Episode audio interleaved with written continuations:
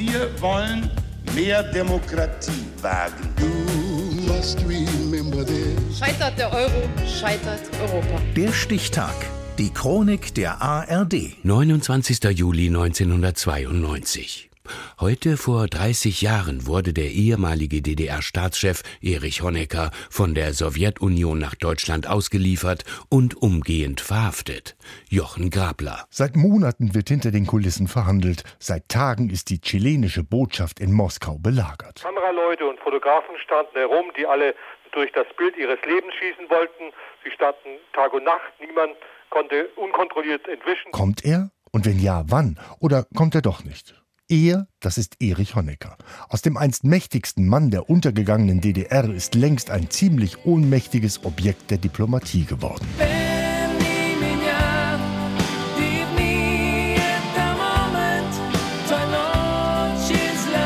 In Deutschland der Wendezeit wartet ein Haftbefehl auf ihn wegen der Schüsse an der innerdeutschen Mauer. Im März 1991 holt unterdessen der alte Kremlherrscher Gorbatschow den krebskranken Honecker nach Moskau. Seit Dezember will der neue Kremlherrscher Jelzin ihn wieder loswerden, weshalb Honecker und seine Frau Margot in die chilenische Botschaft fliehen. Mehr als sieben Monate ist das her. Und der Druck wächst. Der Knackpunkt ist, dass Honecker nicht freiwillig die chilenische Vertretung verlassen will. Außerdem sind die Meinungsunterschiede zwischen Russen und Chilenen nach wie vor offensichtlich groß. Er werde natürlich nach Deutschland zurückkehren, hat Honecker noch im Jahr zuvor ARD-Journalisten erzählt. Aber erst, wenn kein Haftbefehl mehr vorliegt. Ich habe also nicht die Absicht, den Racheengeln mich zur Verfügung zu stellen. So wabern also in diesen Tagen die Gerüchte hin und her. Noch am Mittag zitiert Regierungssprecher Dieter Vogel in Bonn aus Bauernregeln. Kräht der Hahn auf dem Mist, kommt der Honecker wieder oder er bleibt, wo er ist. Keine zwei Stunden später dann kräht der Hahn nochmal und erwartbar überschlagen sich die Nachrichten. Es ging dann alles furchtbar schnell. Erich Honecker ist abgefahren, nicht mit dem Hubschrauber, sondern mit dem Auto. Trotzig und unbelehrbar schüttelt der 79-Jährige noch einmal die Faust und befindet sich unter der Amtsgewalt der, der Regierung der Russischen Föderation. Und diese russische Föderation sorgt jetzt für eine reibungslose Abschiebung.